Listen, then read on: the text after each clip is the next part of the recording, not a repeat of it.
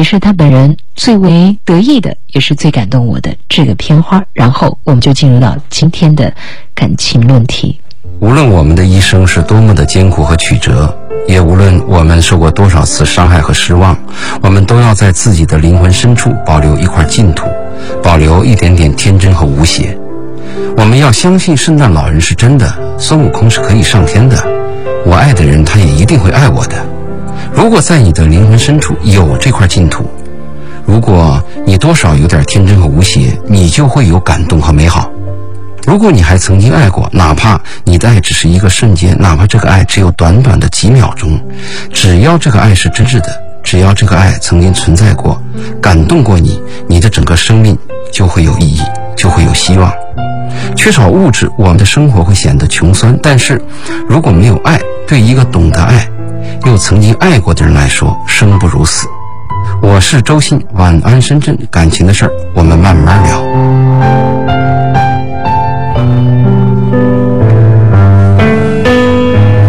感情的事，我们慢慢聊。记得待会儿节目的进行当中呢，你有这方面的问题的话，可以在微信公众号上搜索到“晚安深圳”来发送给我们，来问候一下周信豪。你好，嘉倩，大家好。嗯，一个星期不见了哈。上个星期我们谈论的是爱，对，那这个星期呢，我们谈论的同样还是爱，但是这份爱呢，多了一些纠结和挣扎，甚至还会出现一些呃比较不堪的画面和回忆。嗯，这是说到离婚，而且说到离婚之后，关于孩子归属于谁的问题，所以我在想，今天这个不叫话题，叫论题，嗯 是不是？是收到几封私信，他提到这个问题嘛？嗯，这个问题，呃，除了很心酸，真的。但是很难避免。嗯啊，这个是最头疼。我们说砍断骨头连着筋，那个筋指的就是这个孩子。是，很多很多人很多人年轻，啊，我也年轻过，就很难把握我们的婚姻它成功的概率。嗯，基本上都是脑子一热会定下一件事儿。所以他们说了婚嘛，女婚黄昏的昏那个，对自己婚了不要紧，但是婚了以后你又附带了一个产品，嗯。附带了一个生命，嗯。那这个生命是无故的，嗯。这个是很难过的一件事情。嗯嗯。经常叫我们感觉到，其实我们俩合不来，就跟谈恋爱一样。我再爱一个女人，我们可以分开，对，但是一旦有了孩子怎么办？牵牵扯扯的对。很多事情，嗯当听众问我这个问题的时候啊，我经常思考这么一个问题。嗯。我想反问听众一个问题：嗯。如果你得了癌症怎么办？啊，这个其实是很多人不会去想的问题吧。首先，第一，他不愿意面对；第二，他真的到那一刻以后，此刻的决定未必能够代表他真正到那一刻的决定，婚姻走向死胡同以后啊，有点像对，就像人的身体得了癌症，嗯怎么办？早期还是晚期，这也分。早期、晚期啊，呃，一般来讲，我们讲恶性癌症啊，对，早期的话要早点去处理，是，晚期的话基本上是没救了。嗯那怎么办呢？得了癌症怎么办？得了癌症没有一个很好的办法，嗯但是它有一个选择。嗯我们经常选择的时候有这样是与非的选择，嗯，是与非的选择比较简单。当然了，哎，这个好，非非即那个坏，白呀。哎，那我们就就像。曾经的那个电影当中，正派一定是正义凛然，那反派一定是长得一副奸相啊。现在不一样了，呃，是与非的选择容易，但是是与是的选择，嗯你会犹豫一下。嗯比如说这个公司，嗯，很好，另外一个公司更好。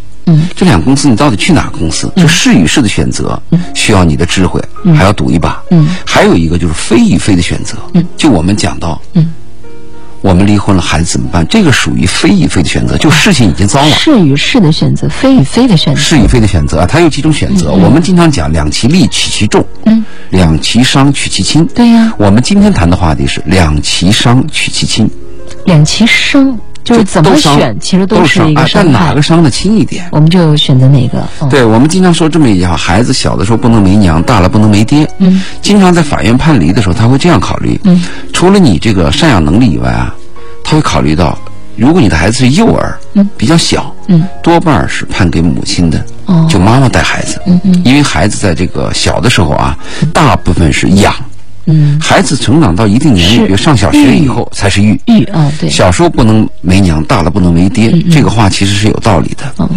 那还有的听众提出一个很有道理的一个说法：女孩应该跟妈妈，嗯，男孩应应该跟爸爸。爸爸。哎，如果男孩跟老妈就娘，啊，哎，有这个道理。那女孩跟了爸爸呢，就觉得女汉子。对啊，我在节目当中说过嘛，就有一个听众一定要跟我打电话。这倒不成正比。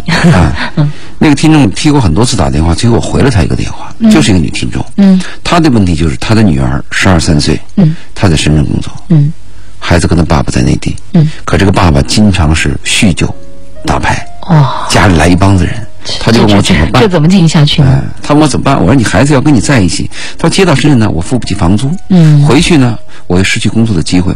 最后我跟他的建议是，再苦再累，你也要把这个女儿带到你身边。就不管怎么样，不管怎么样，女儿是第一位的对。你失去工作，你回去你要把女儿带。如果来这儿，哪怕跟女儿过苦日子，嗯，房子租的便宜点，也要把女儿带在身边。呃，办法总比问题多。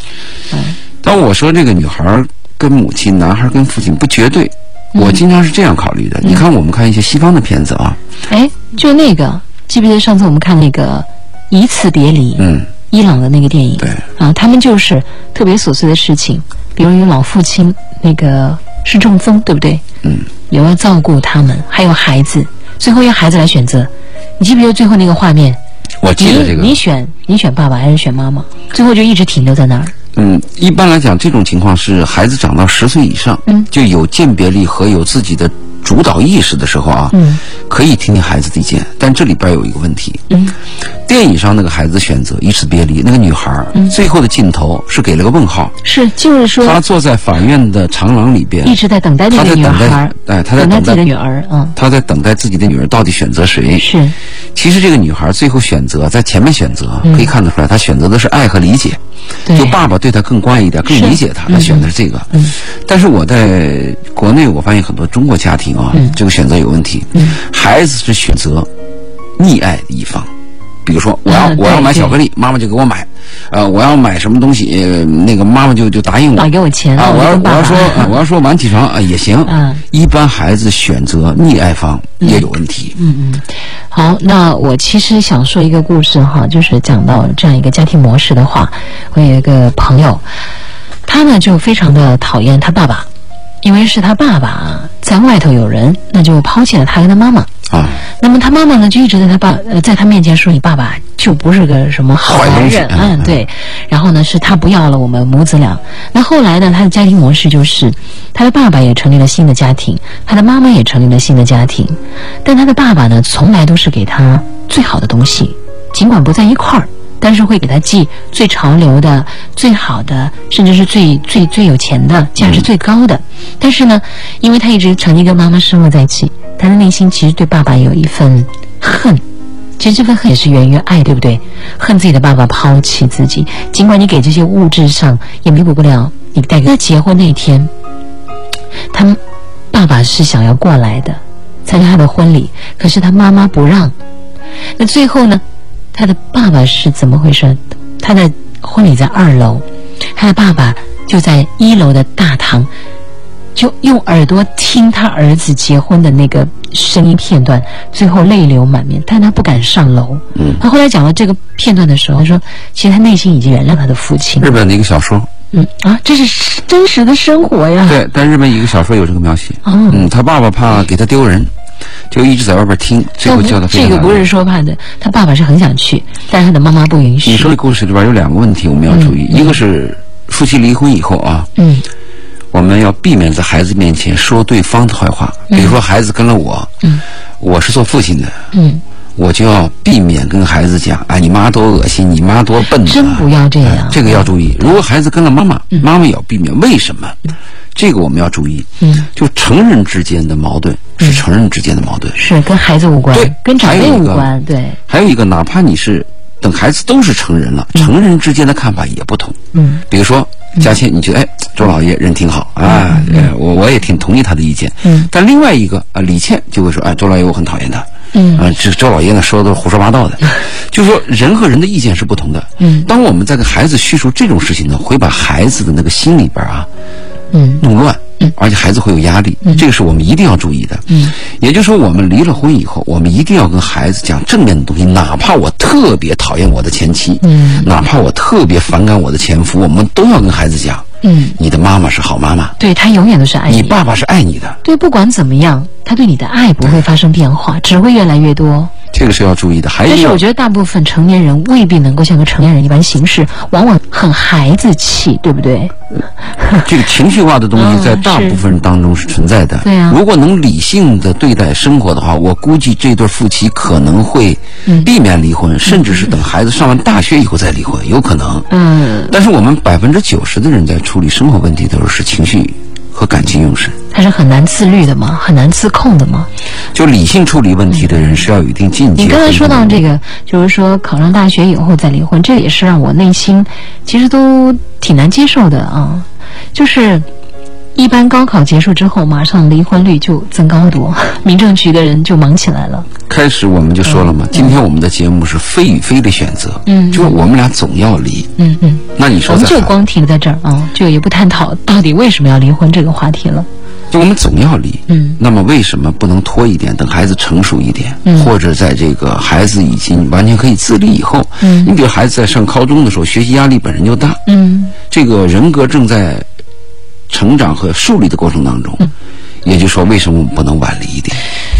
所以你刚才谈的问题我没说完，就你刚才谈的问题，还有一个问题要注意的。嗯，单亲家庭有一种补偿心理，这一点容易害孩子。是你刚才说了，那个爸爸离婚以后，总给孩子买最好的东西，往往最好的东西我们会认为是名牌，是最贵的东西。其实不是，这个是父亲或者妈妈的一个单亲的补偿心理，因为我。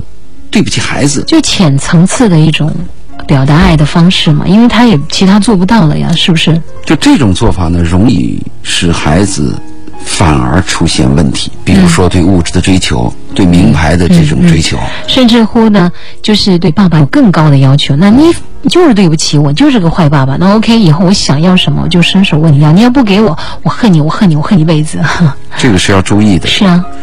我的建议是啊，如果是夫妻要离婚的话啊，如果很小，那当然是孩子养育那方面比较好；如果孩子成熟以后，双方孩子都可以接受的话，应该是哪一方面对孩子的教育成长环境好？嗯，应该是去哪里？但是这里边有个注意的，嗯，我们经常争夺一个赡养权，嗯。就这个赡养权一旦争取到手以后，我们就认为这孩子是我的了。嗯，这是一个错误的概念。嗯，其实这个孩子永远是你们两个的。只是他更多的时间是跟你生活在一起。嗯，对，赡养权。您说的这个赡养权就是你一个监管的义务，但是作为所有权和孩子的生命来讲，应该是父母终身的。嗯，你即便是争得了这个赡养权，也应该积极鼓励孩子多去多去看爸爸，多去看爸爸。哎，对对对，好，这是我们以上说到纪念这个话题。其实讲起来呢，确实让人挺心酸，也挺无奈的。但是好像社会。很多的事情是越来越多的往这个方向去发展，越来越多人说我找不到自己心爱的、中意的、合适的，可是有越来越多的人呢找到了之后呢，却处于一个分开的状态，到底要怎么样才好呢？不知道是否有这样的经历，或者说你正碰到类似的问题，都可以在新浪微博上搜索“周老爷二零一”，说他最近这两年的时间基本上就是沉浸，也不是沉浸吧，他就陷入到这种非常烦恼的局面，就是在争抢孩子。嗯，那说好了，孩子呢是归母亲，那他呢还是很喜欢这个女儿，他就想争取，那么继续向法院提起诉讼请求，但是最后呢，呃，其实不管怎么样哈，他还是有探视权的，对不对？他作为一个爸爸，如果他正常情况是应该有的。当然了，他是有探视权的，可是呢，不知道怎么回事，后来就演变成双方啊都开始藏孩子，嗯，那对方呢，那个妈妈会带着孩子就莫名的。就可能哪一天就消失了，然后你也不知道他到底在哪儿，深圳也找不着，老家也找不着，这爸爸就急得像个热锅上的蚂蚁，他整个工作啊就特别受到困扰，因为他是一个特别重情的人，他就没有办法再按照原来的轨迹去生活了。后来有人给他介绍对象，他也没有办法正常跟人家开展一段感情，因为曾经有个女孩跟他相处过，才跟他认识不到几天呢。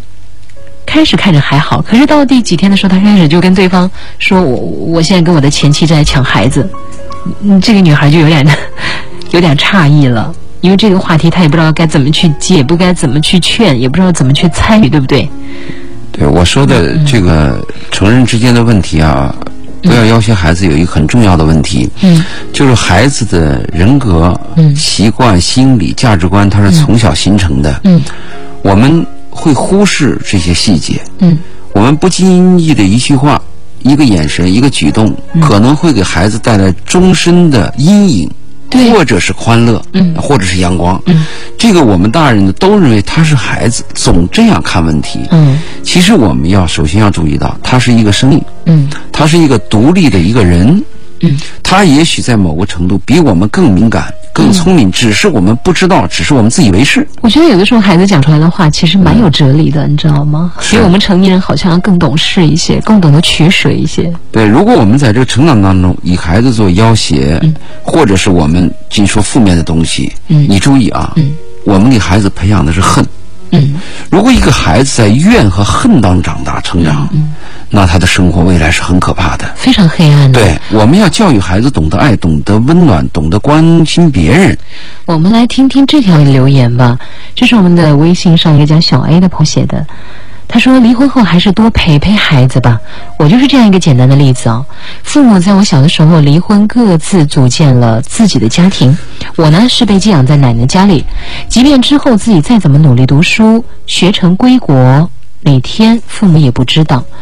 啊、我无非只是希望他们能够多注意一下我，以我为骄傲，而不是对我提出更多的要求，以至于现在的我呀，不怎么爱跟父母打交道，习惯了一个人的生活，我都不知道这是不是不孝了。你看，这是他的有影响，嗯。小 A 应该是一个男生啊，我看头像，嗯，你看他都从国外读书回来，他的父母都不知道他哪天回来，呃，我们对孩子是两个很重要，一个是要关注孩子。嗯。我们说的关注，就孩子说一句话，嗯。或者孩子某一天有一个异样的举动，或者是他有一些呃新说的一些词儿，嗯，他一些有有些有时候新的发现，或者新的沮丧，对，我们一定要关注。嗯。如果这些细节被你忽略了，嗯。可能有一天会酿成大祸，这是我们要关注。嗯。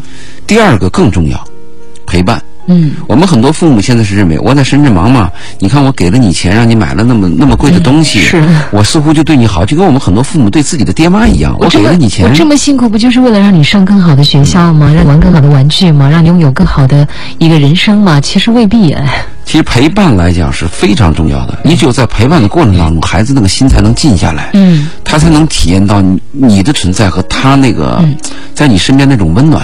他那种成长的变化是很微妙的，比如说他第一次叫爸爸是吧？第一次叫妈妈，然后他第一次出远门儿，他想跟你分享那份心情，包括女孩子啊、呃我从女性的角度来讲，她第一次那个生理期啊，嗯她不知道该跟谁去说，妈妈早说就一定要跟家长去沟通，你就一定要注意到他为什么会惊慌失措。因为我们曾经有一个女生就讲述了自己这段经历，她就说那时候她特别的无助，她不知道该怎么办，最后他选择的是跟男老师去说，老师对，嗯，而且是男生老师不要。紧，男老师应该承担这个责任，首先把他妈应该叫来，嗯跟他妈要说一下，你这个孩子应该你早就应该告诉他。嗯那就说我们这个陪伴是很很重要的。离了婚以后，很多家长把孩子带回家啊，这个礼拜我来看看孩子，或者这三天孩子在我身边，家长是把孩子带回来了，干嘛呢？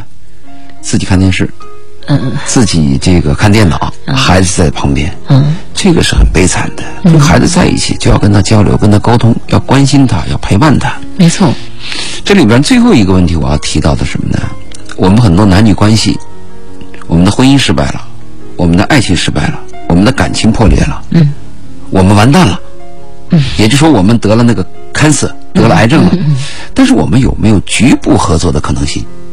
我觉得应该是有的呀，我们而且必须努力争取。我们一定要有这种概念，人和人在局部上是可以合作的。嗯，比如说呢，放在感情里面我们讲，比如说，你和我，我们俩共同有个孩子，嗯我们俩可以吵架，嗯，但是我们面对孩子的时候，我们要微笑。应该是合为一体的。对，对呀、我见了你这个女人，我恨之入骨。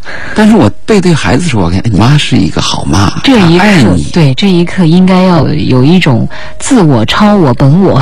我们俩离婚以后，老死不相往来。嗯但是由于是我提出的离婚，我要负责任呢、我要跟女方讲，你说我呢跟你离婚了，我在婚姻上背叛了你，嗯但是孩子是我们的，嗯，你无论对孩子在任何时候需要我的帮助，请你要告诉我。不，你随时告诉我，我随时出现。对，我们俩一定要共同把这个孩子抚育成人。嗯，所以这个人和人的局部合作是表现一个人成熟的一个概念。嗯因为我们感情化的东西啊，说一个人好啊，那就好的五体投地。嗯说一个人差，那就差的哎呦一无是处。嗯为什么我们对一件事情不能客观一点，不能局部合作？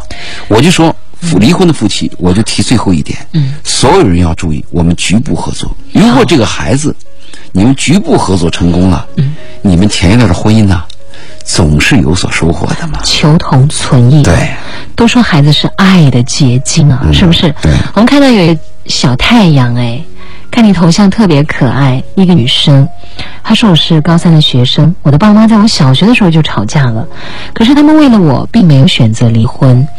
我以为总有一天会和好，可是现在我越来越不喜欢回家了，因为那个地方没有温暖。他们总是会跟我抱怨对方的不好。我现在倒是希望他们离婚了，我希望他们都可以过得开心，并不会被婚姻困住。我很羡慕别人家和睦的景象，我已经好久好久没有跟爸爸妈妈一起出去了，因为每次都是以争吵结尾，所以干脆各走各的。可是这样的日子让我好累哦，高三的压力，父母的压力，让我好想逃离，我好想要一个温暖的家，要一个开心的家。这就是一个孩子写下来对，最真实的这个语言。嗯小太阳，我觉得，我觉得你的头像其实就是你内心的照射。他的头像是一个太阳啊，闪闪的那个太阳，他内心是渴望的。我非常想要把你这条信息，能不能够转发给你的爸爸或者是妈妈，让他们知道他们给你造成了多大的一个压力。对，我们真的，我特别心疼他。文学作品里可以看到这样的镜头：嗯孩子面对着墙，背对着父母，似乎睡着了。嗯，其实对，对他父母的都听到了。父。母的对话，他听到了，孩子默默流着眼泪。对，其实孩子最担心的是父母离婚以后啊，嗯。失去爱，因为这个小小生也是非常孤独的，嗯。幼小的生命啊，特别是现在啊，他没有依赖。独生子女啊哎，，他他需要依赖，所以父母离婚的这个词儿虽然是个是个抽象的词儿，嗯。但是他能感受到，他有隐隐约约感受到，就未来有一种恐惧，这个恐惧就是他失去保护、失去爱，他最难过的就是这个问题。呃，然后家变得不再完整，嗯，然后回家以后不再像其他小朋友那种正常的家庭一样，会有爸爸妈妈一起来接，会有那个家庭游乐日，对不对？对，他可能就会开始变得跟身边的人不一样了，他很恐惧的，所以我们对听节目的听众，如果你们过得好，是我们最开心的；对，如果你们有了艰难，要离婚，我的建议是，第一个建议是三思而后行，对，就有没有我们还能够存活下去的可能性。嗯。我说的局部合作，除了对孩子的局部合作外，就你们俩有没有局部合作？比如说咱俩老死不相往来了，嗯我甚至都给你分居分床了，嗯。但是我还希望在一个家屋檐下等待一下，等等我们的孩子成长，有没有这种可能性？如果没有这种可能性，就往后退，退到最后一步，好的，就是我们能不能给孩子一个安全感。嗯在接下来的时间呢，我们将会来回复到大家的一些问题。那今天晚上我读到了两位小朋友哈，他们的一个留言，我相信他们写下这段话的时候，一定眼里是会有些湿润或者是含着泪水的。我特别理解那种心情，因为曾经我的家庭当中啊，我的爸爸妈妈也会很长一段时间都在争吵，你也很恐惧，我非常的恐惧。对对，那时候就是吵架到什么程度呢？经常就是半夜呀、我睡得好好的，然后我妈妈就抱着我要往外走，就是要离开那个家。而且我真的很很能够体会那种心情。哦，所以我一直以来就特别渴望一个稳定的家，一段不离不弃的感情，一段从一而终的婚姻。我想这应该是所有人都渴望的吧，那种温暖、那种安定和安全感。对。这个悲伤的话题我们谈到这儿，如果没有听众参与的话，我们就转一转，等到嗯我收到的一些私信。好的，还是从您的这个私信开始吧。我们听一小段宣传，然后我们回到节目当中来。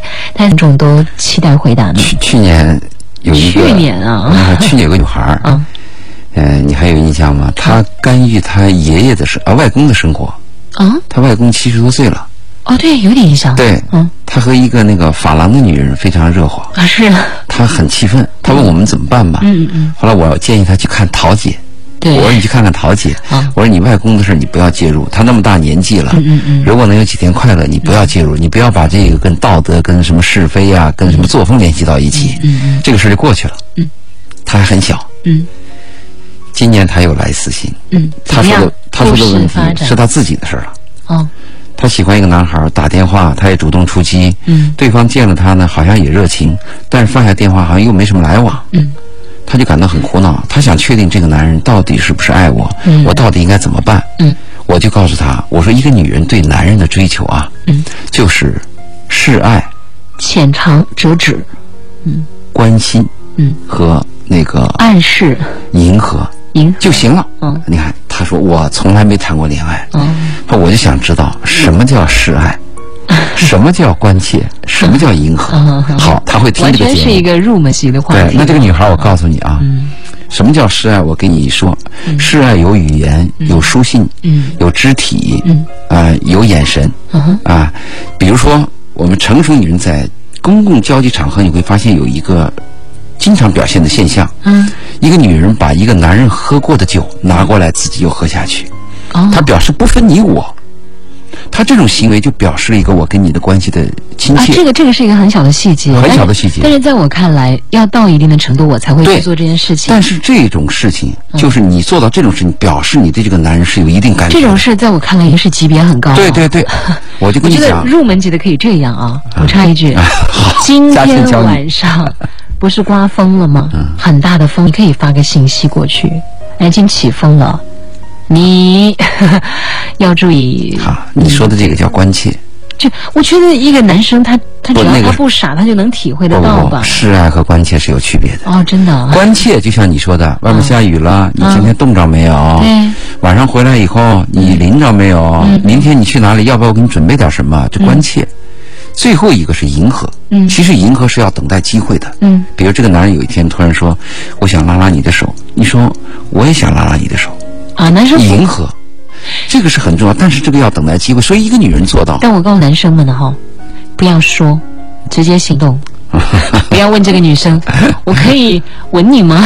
我可以牵你的手吗？那是这样，这个千万不要这样。对对对，这个男人一定要确认这个女人能接受他，否则也会很尴尬。嗯所以这个女孩，我跟你讲明白了吗？示爱、关切、迎合。嗯如果你不懂三部曲啊，我我已经给你解释，如果你把这三点都做到了，这个男人对你还是不冷不热，那就放弃。第四步就是放弃。他就对你没兴趣，对了啊，是不是？其实我觉得从第一步啊，嗯你去示爱、关切，最后那个如果还没什么动静的话呢，基本上你就可以撤了。对，啊，对，别浪费时间了哈，这个就把他当普通朋友吧。嗯，没错。呃，另外呢，我们再来看一下，其实今天晚上我们说到的那个离婚呢，还是很多朋友特别有感触。我才发现，就是很多人都是在这样的家庭环境下成长的。我们绽放的微笑，呃他的名字很正能量，对不对？但他的经历不是哈。他说：“周老爷、佳倩，你们好。在我十三岁年，父母离婚，我和弟弟都跟着爸爸，从此我们的人生就改变了。我没有自信，总觉得比别人要矮一截。读书的时候也很想，不喜欢和人接触。那时候真的过得好辛苦哦。在很多年之后，我才慢慢走出这种阴影。直到现在，我已经结婚生子了，但我一直都没有见过妈妈。嗯，啊，偶尔会听到有关于她的消息，有好也有不好。我曾经也恨过他，怨过他，那现在呢？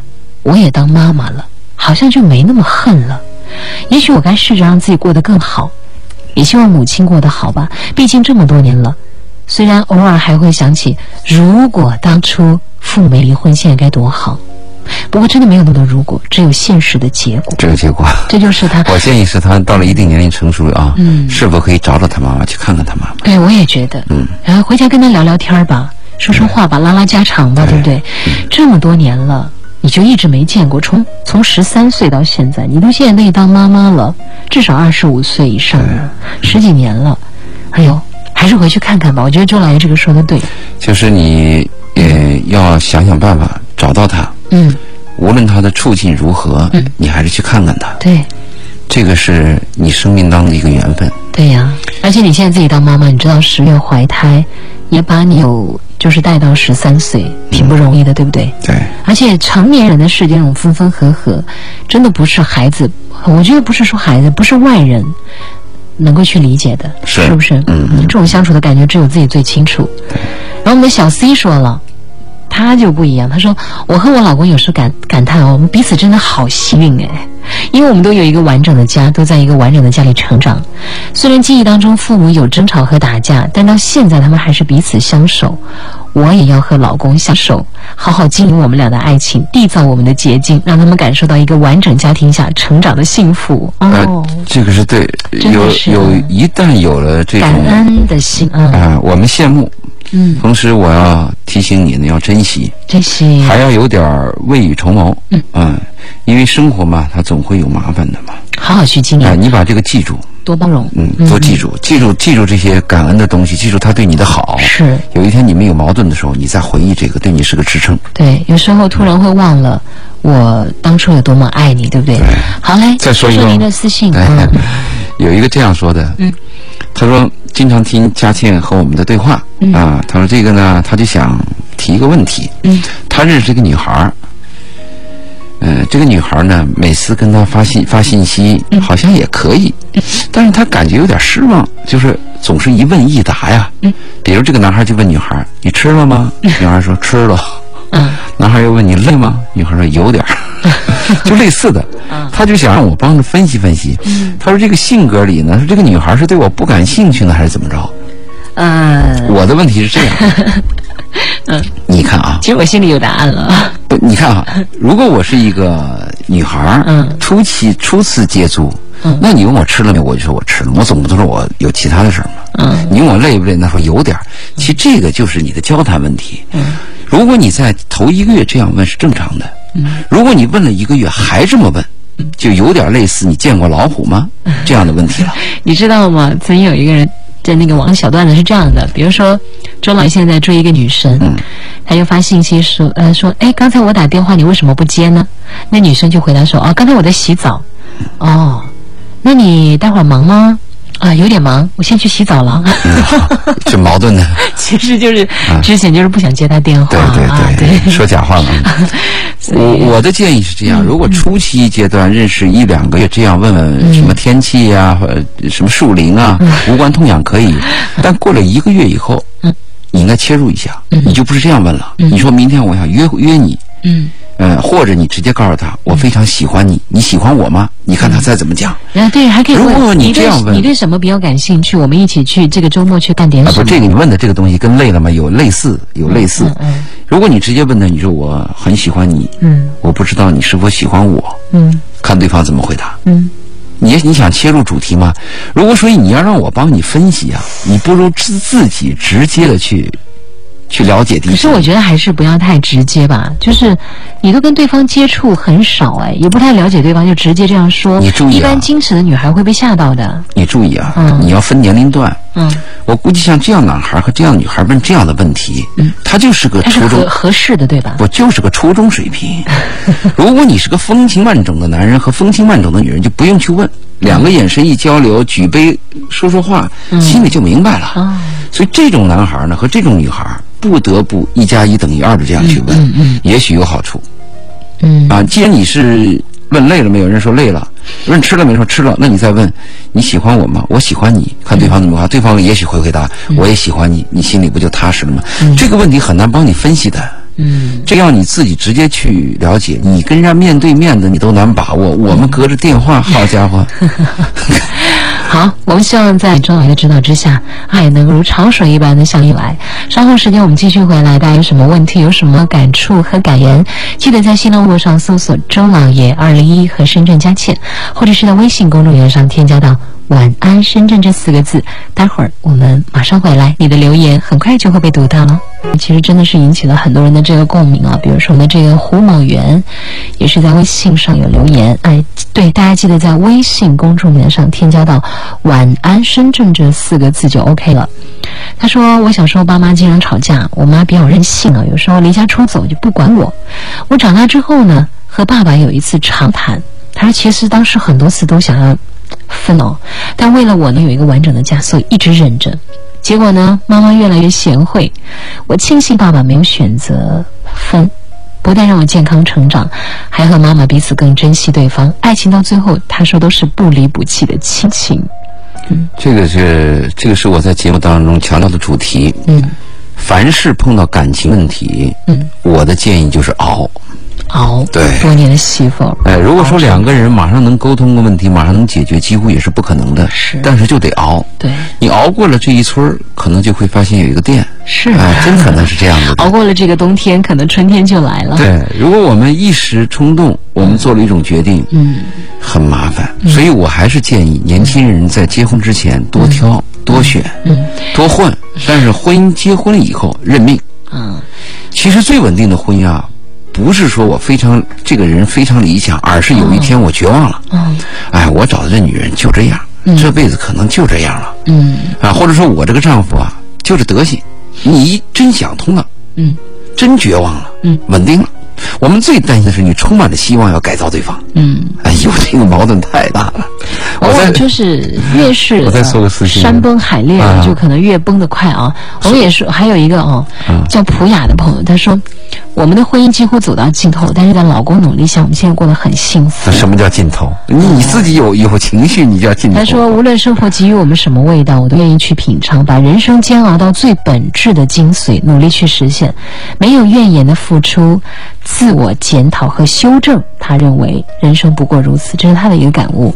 他如果能自我修正，当然是最好的了。对我觉得他能够写下这段文字，就说明他已经能够去体会和呃体谅他人，并且懂得去如从自己身果我们把上找原因。如果我们把精力放在改造对方身上啊，这个代价和风险会很大的。对，但如果我们自己做点修正，嗯这个倒是有把握的，因为是在这个主动权掌握在你自己手里的嘛。嗯嗯再说一个我的私信吧，嗯其实这个这是个女性，她是一个有思考的一个女性，跟我来私信也有很长时间了。嗯，她几乎不谈自己的私生活，那她谈什么呢？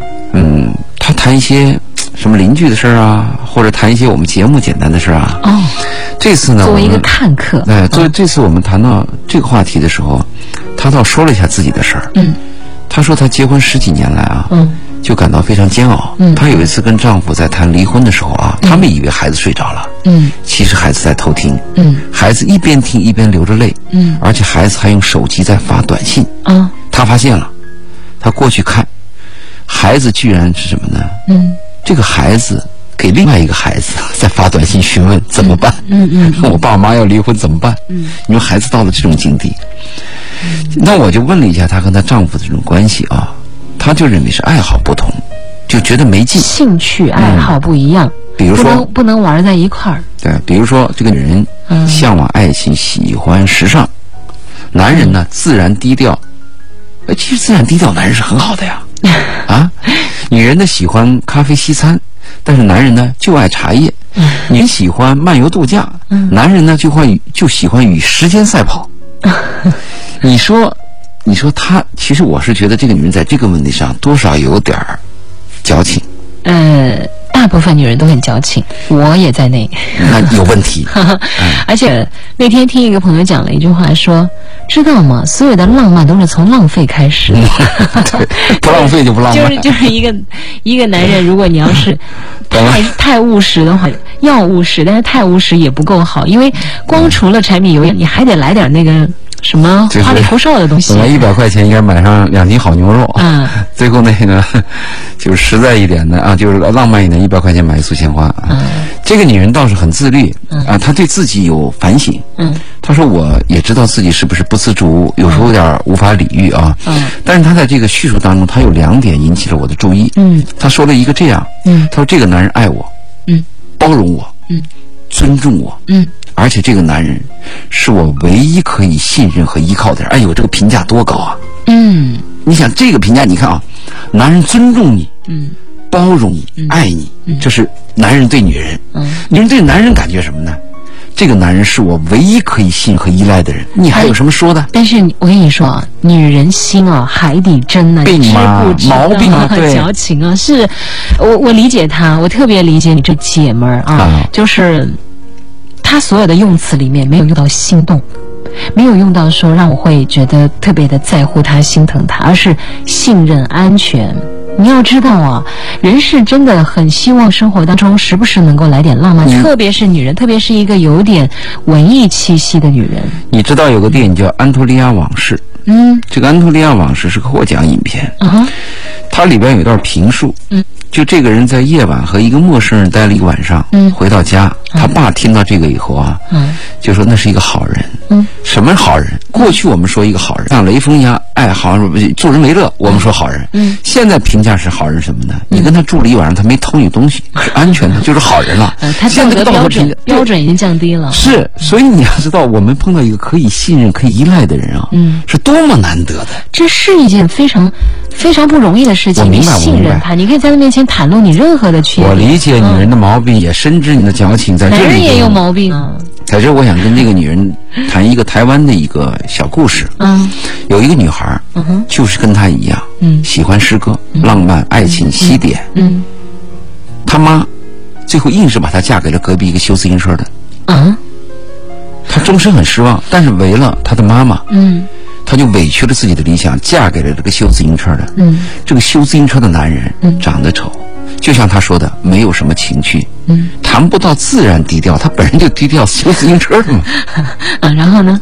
然后就爱着这个女人，嗯，修自行车他，最后养了两个孩子，嗯。最后修摩托车，嗯。最后修汽车，嗯。给这个女人盖了房子，嗯哼生活越来越好，物质生活越来越好，对这个女人一心一意，但这个女人一直对这个男人感到失望。嗯就是我心中有理想，你这个男人虽然爱我，虽然是我可以唯一信任的男人，嗯虽然你尊重我，你爱我，就跟这个女人情况一样，但是我对你没兴趣，我不爱你。他还有内心一座海市蜃楼。对，嗯，对他渴望那个景象。这个男人修了修了汽车，最后买了房。嗯这个男人得了癌症，啊，临死的时候，这个男人把女人叫到身边，嗯嗯他告诉女人，他说我对不起你。啊，他虽然我爱你，我知道，是我没有给你想要生活。但是我知道你一辈子很委屈，嗯我不是你心中的人。嗯他说可是你知道吗？嗯，我的一生都是为你而活着。哎如果仅此一点能够抵偿你的话，我死了也就安心了。嗯这个男人死了以后，这个人不止一次在问自己：嗯难道这个不是爱情吗？嗯，一定要花钱所以我要在麦克风前，嗯。要把这个故事要告诉给我来私信的这个女人，啊。我还要告诉所有听节目的女人要对，我们要反省自己，啊，什么是爱情？什么是爱情？不是光不是你心中的那个理想，不是你我们说的那种浪漫，也不是一个风流倜傥的男人。我觉得就是人很多时候一生当中就没有办法，比如说我们就爱白雪公主，但是你可能就是你自己都是一个灰姑娘，你怎么可能要求一个白马王子会选中你呢？对不对？所以我觉得。呃，刚才您讲的那个故事，就是在提醒着我们这些还在胡思乱想的女人，踏实点儿吧，好好过你的日子吧，别再想着那些 不切实际的东西了，对吧？再说一个私信吧。啊这个女孩呢，事情是很简单，嗯这种事情呢，几乎是天天发生，每小时、每分钟、每秒钟都在发生。什么事儿？女孩怀孕了，男人说：“我给你钱，把孩子做掉，我对你没兴趣了，我对你没感觉了。”啊，这种事情发生的很多，嗯。但是这个女孩有一个问题啊，嗯。引起了我的注意。她跟我这样讲的：“嗯。她说周老爷，她说这个我这个男人，他真的变心了吗？男人是不是在上一秒就前一秒还爱着你，而下一秒他就突然就不爱你了？忘记你了。哎，这这个变幻莫测到底是怎么回事？他很难承受。嗯，所有人都很难承受。你说的这个话，这个女孩，我要告诉你，我要纠正你一个词儿。嗯你说他上一秒他爱着你，下一秒就不爱你了，我要给你做一个改变。嗯，怎么个改变法？他上一秒还需要你，下一秒就不再需要你。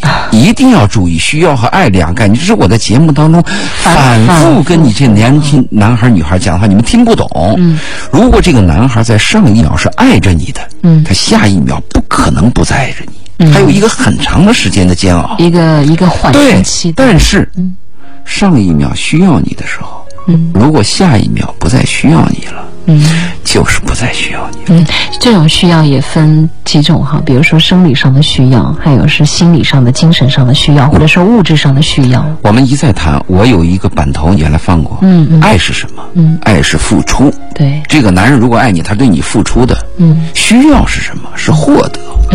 当我觉得你对我没有用了，你给你给。我添麻烦了，那我就不能够对再像以前那么那爱是什么呢？爱是付出，我就要你高兴了，我还更高兴。是你难过了，我比你还难过。所以这个女孩，我一定要要提醒你啊，嗯你不要糊涂，那个不是爱着你的，上一秒是需要你，下一秒是不需要你了，嗯。很可悲。其实听到这个的时候呢，我想多数的女人们都会开始在自己脑海当中搜寻一些画面和片段，就在想，哎，那他到底是需要我呢，还是还是爱着我呢？我们再来看一下这个南航的严杰，他发了这一段哈，他说婚后认命吗？如果她无法认命，无法接受老公的频繁出轨，无法接受老公的价值观，无法接受老公只有他自己的利益，无法接受老公给自己的不安全感，怎么办？认命吗？因为你老是强调认命，其实这个词我跟你说啊，男人可能没有女人那么在意，但女人有的时候就对这几个字会特别敏感，会有点抵触。你这样吧，嗯嗯我给你两个选择嘛，嗯嗯，你不认命，那你就离开嘛。你本事大，你就不认命嘛。就是没办法，要么就接受，要么就改啊，对，只有这两条路嘛。嗯有一个老的电影片，赵丽蓉演的，嗯叫《过年》。嗯，过年，春节的时候，嗯儿子儿媳妇儿都从外地来了，嗯哼，回到了这个家。但是呢，儿子带来的坏消息，儿媳妇带来的坏消息和家里的矛盾都在这个家呈现了。嗯最大的一个矛盾就是她的女儿的丈夫嘛，葛优演的嘛，嗯出轨嘛。嗯嗯妈妈就跟女儿说了一段嗯推心置腹的话：“你爹年轻的时候也闹腾过一段时间，嗯嗯嗯 不就这个意思吗？嗯就你能不能承受这一段？如果你承受不了，那你就分嘛。但你分的话是有代价的呀。你再找第二个男人，那第二个男人还要闹腾一段时间。你找第三个，第三个还闹闹一通段，你怎么办呢？所以为什么我跟很多女孩谈，你们在谈恋爱的时候啊，要听我给你们讲两堂课。嗯第一堂课就是男人是个什么东西，第二堂课就什么是爱，什么是需要，什么是获得，嗯什么是互相帮助。你把这些概念搞清楚。嗯如果这些基本概念没有的话，你在人生的这个呃困困题困扰当中啊，你会非常的苦恼的。就会一直在那个迷宫里面转来转去，转来转去，对找不到出口啊！你说一直在雾霾的天气里面我说啊。，人有时候要屈服，要弯腰，嗯要曲线，嗯救国是有必要的，是没有办法的，是无奈的。如果说你这个婚姻啊比较浅，也没孩子，你实在受不了，你也发现结婚，我就不知道结婚以前干嘛的啊！我现在不知道说这个，咱们说结婚以后才发现这些问题，你受不了那你就分开了。但一旦有了孩子怎么办？嗯啊，还牵扯到你的父母。嗯哼一般来讲，有了孩子的女人一旦离婚，我的建议是啊，嗯，就不要再想再结婚了，几率极低。您还是别别让很多人就没了这希望，好不好？您这是有希望，好。多少还是要抱。人生有的时候，您您上次不是说了吗？有有期待，对，这也是属于生活当中我我说的我说的，注意啊，嗯我说的是，嗯不是婚姻，嗯哼我说的是你心里要有一种爱，或者是你曾经被一种爱感动过，就会有希望，嗯你的整个生命就会有希望，是这样讲的。嗯嗯。爱和婚姻是两回事儿。好，那我们真的是没想到今天这个话题会让大家那么有感触啊！现在我们又接到了很多朋友的这个微信的留言，呃，大家都在说到自己的一些问题，但是呢，我感觉呃挺难受的，就是为什么我们说这个话题的时候留言的人会那么多呢？其实我特别希望，就是我今天讲这个话题一条留言都没有，就说明大家没有这方面的困扰。啊，我接到很棒很多这方面的私信，嗯这个是因为你年轻嘛，你没有经历过这种事儿。嗯那我呢，自己也经历过这种事儿，我身边的人也很多经历过这种事儿，所以所以我就有切肤之痛嘛。你你就在那个我是我是不愿意谈这个你就在那个陷阱那儿告诉他不要走这条路，这条路上有陷阱。但是好像很多人都不听你的，掉掉进去就才知道。打心眼里讲啊，嗯我也愿意谈一些调侃的、轻松的、诙谐的不，要这么现实。但是我没有办法，我我绕不开啊，就这个私心越来越好，我们再来问一下这个小聪，他说有个问题在困扰着我。我父母在我初中的时候就离异了，那他们呢却一直在一起，熬到我大学毕业，去年分开了。如今呢，我跟女朋友在一起五年了，到了见父母的情况了。因为我跟女朋友都是离异独生子女，所以女方父母希望我这边有个完整和睦的家庭背景。那我一直都不想干涉父母的爱情，但是如今我应该怎么做呢？父母的事儿你当然是少干预啊。如果是你要干预的话，是，但是但是女朋友的那个父母现在就要求他，希望他这边是一个和谐的一个家庭。那没办法，我我我的情况在这摆着呢，啊，对，我也觉得，然后人摆着我没办法。这我也不是我愿意的，对我又改观不了。如果你看不上，没办法。而且这个女方父母也怪啊。嗯，当然，父母提这要求我能理解，因为每个父母在给自己女儿找丈夫的时候啊，嗯希望对方的家庭完整，嗯，气氛和谐。是，他们会认为自己的女儿嫁到这样的家庭呢，也会有一个就是延续。而且呢，就是他们会说，你到对方家里去的时候，你要看看他的爸爸妈妈是怎么相处的，嗯因为他的爸爸妈妈怎么一相处模式，直接会影响到这个孩子嘛，对不对？对，但如果是对方的家庭嗯有问题，但这个男孩又很好，怎么办？嗯嗯，我们是不是可以接受一下嘛？我他。完美的东西没有嘛？因为你不可能说所有的东西都是要对号入座的，是不是？嗯啊，我想找一个高大上、高大上，其实这就是我们宽泛的一个概念。对我觉得高一定是要身高很高吗？他这个人品很好，然后呢性格很好，为人很正义，帮助人很善良，哪怕他矮一点儿，只有一米一米六几，不到一米七，我都认为没问题啊，因为我本身是一米六五，那我可以接受他一米六，只要他形象高大就 OK 啊，对不对？你这个这这种定义吗，我们看到这个嗯。我这还有私信没说。嗯，好，加加加油，嗯。你看这个男人啊，他的老婆是这样子的，嗯，他这个老婆呢，是一个什么呢？缺乏自信，同时又懦弱，又呢要管他的这么一个男人。有时候这个女人说：“我白天都害怕一个人待在家里，所以呢，不论白天黑夜，我都要你陪在我身边。”女人自己实际上缺乏自信，但是经常又表现出一副强势，她要证明她自己好像是比较强，动不动就对这个男人，呃，呼呼来呼去，批评这个男人，嗯而且还挖苦这个男人。嗯比如说，男人开车，其实男人开车是比较稳当的，嗯有时候这女人说你开的太慢了，慢慢腾腾的，嗯哎，那这个男人有时候开快点呢，女人又说你横冲直撞的，我都要晕车了。嗯所以这个他就讲啊，他跟这个女人相处的时候啊，是非常的艰难。现在这个男人和这个女人的关系是什么呢？他们有个女儿，嗯爸爸变成奶爸了，嗯。给孩子又是做饭呐、洗衣服啊，嗯嗯。这个女人呢，就在性格上让她难以承受。嗯。所以我就问了她的情况，我问的情况我就发现有问题。他们从恋爱啊到订婚只有三个月的时间，恋爱到订婚三个月，一对对一一百天，嗯。这个是可能是导致他的根本问题。你说这个女人有什么问题？这个女人就这样的人。嗯你说这个男人有什么问题？这个男人是个好男人，但为什么会出现这样的问题不？合适了，对，嗯也就是说，你从恋爱到结婚只有三个月，其实三个月啊，嗯看对谁。如果两个人相当有学识，嗯又能袒露自己底层数据给对方暴露的人，嗯，应该三个月，而且有密切的接触，男女关系，嗯那应该是够了。嗯我就认为够了。嗯但如果我们普通的交往，你缺乏共识啊、半个月见一次面，嗯大部分时间在网聊，这种情况下，别说三个月，我估计一年半载啊，嗯都不见得了解我跟你说。有个女孩前段时间找我来倾诉，她说：“子办佳倩，我跟她都相处了一年，那现在呢，我们要走进婚姻，才发现我们稍微的试了一段时间，发现不合适。哎呦，这一年真是浪费了。”我说：“那你你现在要考虑要不要结婚？”他说：“是啊，我现在在考虑这个问题啊。”我说：“那一年的相处啊，你怎么都不知道他是一个这样的人吗？”他说：“对呀、我说：“那你们这一年都干嘛了？”说：“一年我们就是偶尔一起吃吃饭吗？偶尔一起出去逛逛街呀。”就这样，就没有太多实质。我说那你们在一起聊天聊什么？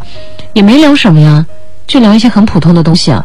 有没有涉及到价值观啊？还有一些消费观，很少啊。我说那这一年的相处叫无效相处，对不对？我们最害怕在恋爱时恋爱时期的时候、哦根本就没有了解到客客气气。核心价值观。我们担心的是恋爱的时候客客气气，嗯，结了婚以后大吵大闹。是，这个男人啊，我还是有一个建议啊，嗯。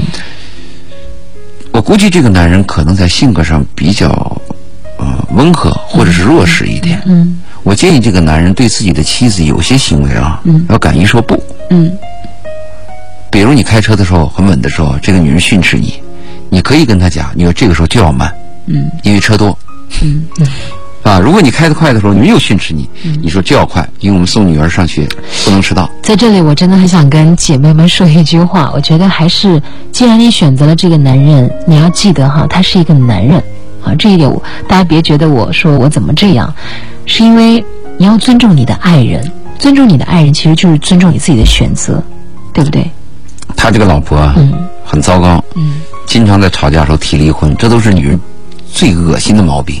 嗯，如果要离婚，我们就心平气和谈。女人是作，那那你说，那那男人有男人说挽留你，他说过很多次。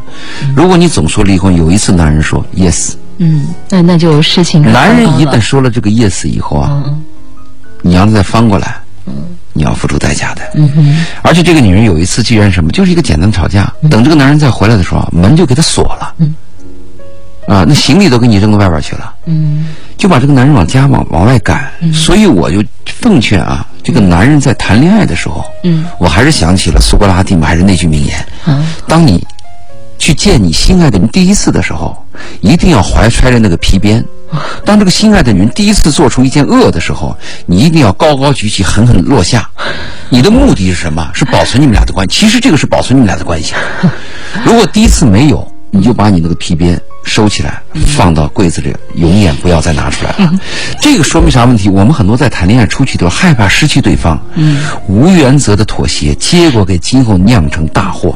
这就跟父母对孩子的那份也是一样的呀，最后就把他纵容了吗？很多女人就会喜欢恃宠恃骄啊。对，所以这个男人，我建议什么呢？应该有一定的原则性。我们爱一个女人，爱你的妻子，应该有时候还有一个是与非，嗯，该坚持的要坚持一下。对，我觉得是不是我们不只有这样做，你才会更像一个男人。真的，不是说你一味的妥协，一味的去迁就他，就会赢得他的那份爱。不不不，呃，我觉得这个，如果这个女人再一次把你关在门外，把你的行李放在门口，嗯，我的建议是，你就把你的行李一拿，出去住两天，到兄弟不是住两天啊就住出去了。啊！你这下次你让我回来不是，劝劝和不劝分不，这个毛病太太恶劣。嗯，下次你让我回来，请我回来，要给我讲明原因。就像，就像当年有一个女王，我们就不说谁了，她跟她丈夫吵架了，她也是这样。吵架了之后呢，丈夫就生气到另外一个房间，她敲门，第一次说：“开门，我是女王。”对方不理她。开门，我是你妻子。对方还没理她。对最后说：“开门，亲爱的，我错了。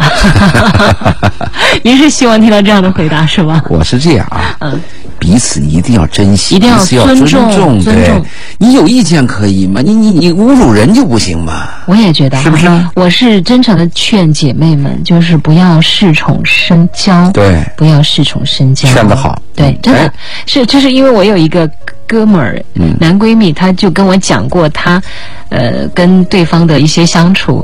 他说怎么办呢？我就天天伺候着他呀。嗯，他吧，就真是，就特别不把我当男人看，也就跟您刚刚描述的那个特别像。骑个摩托车吧，就特别喜欢训斥他；开个车也是一样。哎，你你怎么打的方向盘？你怎么？最后他实在受不了。那每次受不了呢，他又喜欢他。他说：“但是如果他再这样，我就离不开，我就一定要离开他。”但他俩是折腾了很多次，但他内心真正的想法说：“我有一个期限，如果在接下来的几个月里面，他还是这么训斥我的话，我一定会选择离开他了。哎，注意啊，我们把话说到这儿，可是我要加一个注解。嗯嗯我妹和我妹夫的关系，就是我妹老训斥我妹夫。嗯有一天，我妹夫说这句话，他训我是对的，啊，我很习惯，我很享受。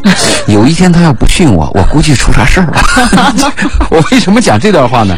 就男女关系完全是个性化的。是，如果你觉得这个训斥你是能接受的，嗯那那就是你们哎，我们就支持。你们就对如果你要认为训斥你难受，你就要讲。对最后我要讲一个，刚才我们有一个听众回话了，他说听你们轻松的分析、幽默的分析，我好像觉得日子并不是那么难过当然了。啊，可以过下去的啊。对，好，今天也是国际幸福日哦，所以想想看，你拥有的东西，不要去想那些你已失去的东西。